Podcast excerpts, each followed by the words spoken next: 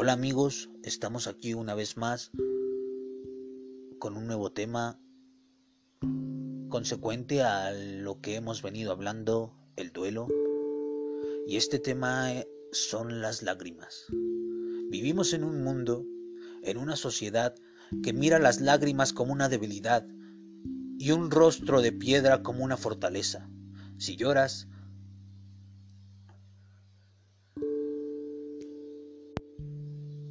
esto no puede tener más que ver que cómo te criaron con la naturaleza de la pérdida.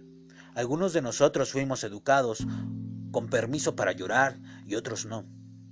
Para algunos, llorar en privado puede ser bien visto y llorando públicamente es inaceptable.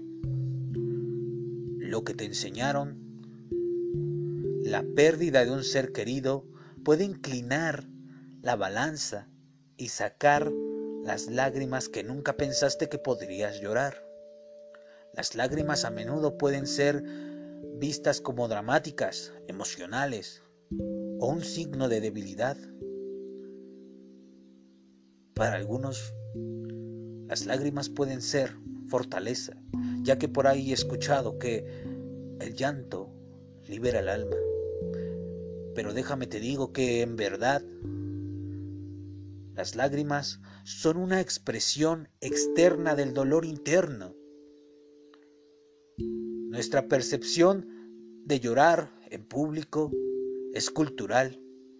En algunos lugares, no llorar es un signo de debilidad, mientras que en otros o en otras culturas, no llorar por el fallecido es considerado un signo de deshonor. Eso nos ayuda o nos ha ayudado a ver llorando o a ver llorar no como un signo de debilidad, sino más bien como la expresión de una profunda tristeza, de el dolor y sufrimiento,